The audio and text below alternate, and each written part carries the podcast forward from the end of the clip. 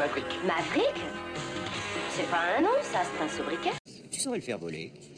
Tu l'as bien fait voler, toi. Correction alpha sans résultat. Sélecteur de secours, je ne peux pas dresser. Rupture de circuit, rupture... Recherche Mirage 2000 en provenance de Farnborough, dans le 050 de votre position pour 60 nautiques, niveau 350. Ça va? Ouais. Tout est vérifié. Bien sûr. Ouais.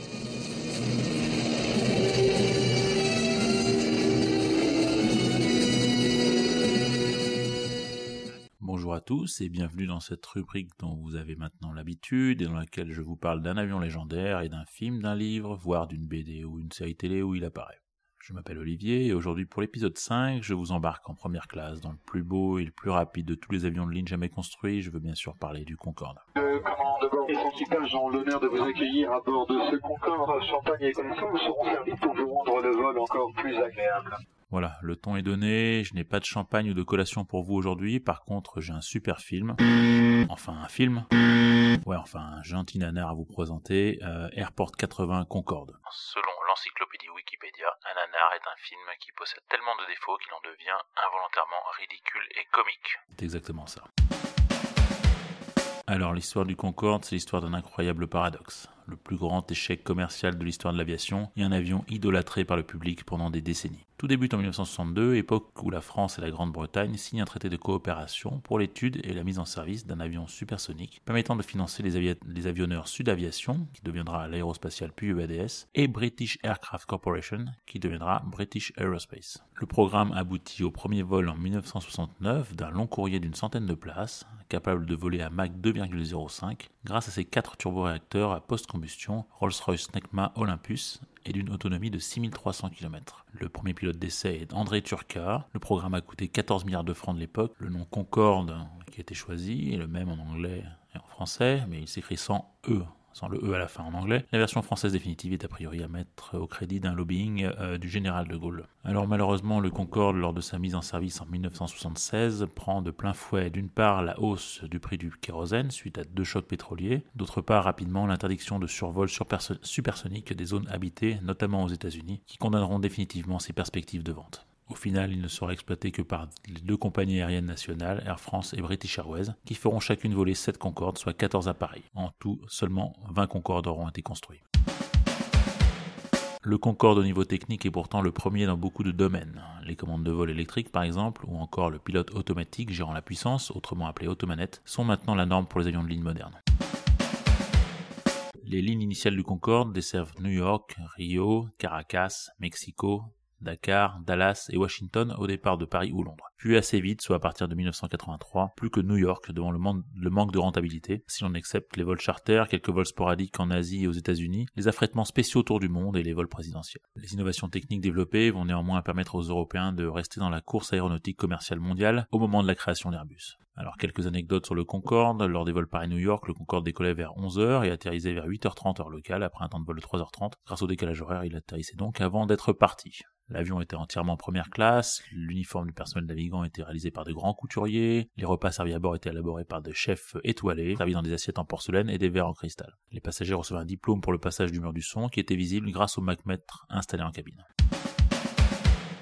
Alors le 25 juillet 2000, le Concorde numéro de vol AF 4590 s'écrase sur la commune de Gonesse euh, dans le 93 deux minutes après son décollage, faisant 113 morts. Euh, les causes étaient l'éclatement d'un pneu crevé par un débris métallique perdu par un DC-10 de Continental Airlines, l'ayant précédé sur la piste. Les débris du pneu crevé ont endommagé un réservoir d'aile euh, qui s'est ensuite enflammé au contact des sorties du réacteur. Après 16 mois d'arrêt, Concorde reprend ses vols quelques mois, puis s'arrête définitivement en 2003, le taux de remplissage n'atteignant plus à ce moment-là que 20% et les frais de maintenance ayant explosé suite à l'accident. Un petit mot sur le frère jumeau du Concorde, le Tupolev 144, avion supersonique russe d'allure identique, sans doute issu de l'espionnage industriel, qui transportera des passagers quelques mois en Russie, mais dont la carrière sera compromise par deux crashs, l'un en 73 en France lors d'une démonstration au Bourget, l'autre en 75 en Russie. Finalement, il ne transportera plus pendant que quelques années que du fret.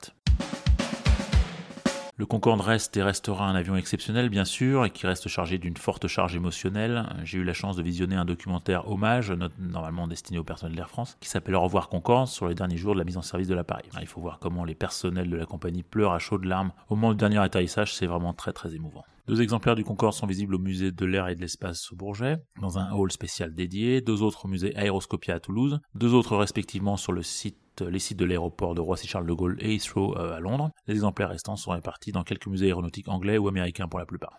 Madame, monsieur, bienvenue à New York, aéroport John Fitzgerald Kennedy. Voilà, on est arrivé à JFK et au bout de l'histoire du Concorde, une, histoire à la fois belle et triste. Euh, triste pour plusieurs raisons, bien sûr d'abord pour les familles qui ont perdu un proche dans le crash de 2000. Triste ensuite parce que plus aucun Concorde ne vole. Triste enfin parce que cet avion n'a pas vraiment eu de destin qu'il méritait, qu'il n'a pas de successeur. Pour se remonter le moral, je vous propose donc de rigoler en se moquant un peu de Airport 80 Concorde.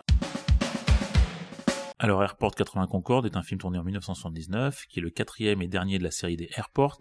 Les spectateurs de l'époque ont donc eu droit en 1970 à Airport, un des premiers films dit catastrophe de l'histoire, adapté d'un roman de Arthur Haley et mettant en scène le Boeing 707, puis Airport 75 et Airport 77. Respectivement, euh, le titre français euh, était 747 en péril et les naufragés de 747, qui se passe évidemment euh, essentiellement à bord d'un Boeing 747, un coup en l'air pour le premier, un coup sous l'eau pour le deuxième. Puis enfin Airport 79 The Concorde aux États-Unis ou Airport 80 Concorde en France euh, donc il a dû prendre un an en traversant l'Atlantique, dont le bel oiseau blanc est évidemment la vedette. Notre Alain Delon national est l'intrépide commandant de bord Paul Bertrand, George Kennedy est un pilote américain, Joe Patroni, c'est un rôle récurrent qui fait le lien avec les autres films de la série, Robert Wagner c'est le méchant vendeur d'armes, prêt à tout pour sauver son business et ses petites magouilles, Sylvia Christel, la star du film Emmanuel, joue une hôtesse de l'air amoureuse du commandant de bord, un grand classique, euh, mais cette fois malheureusement elle reste habillée tout le long du film. Donc on a le droit à un scénario qu'on peut sans être excessif qualifier de, débile en fait, hein. Robert Wagner envoie en toute discrétion euh, un missile solaire, puis carrément un avion de chasse tenté de détruire le Concorde pour réduire au silence l'une des passagères porteuse de documents compromettants. Effectivement, c'est la méthode la plus simple. Donc on retrouve tous les clichés du film catastrophe de l'époque, parmi les passagers une enfant malade, euh, une vieille dame excentrique, un afro-américain euh, qui fume des pétards et qui joue du saxophone,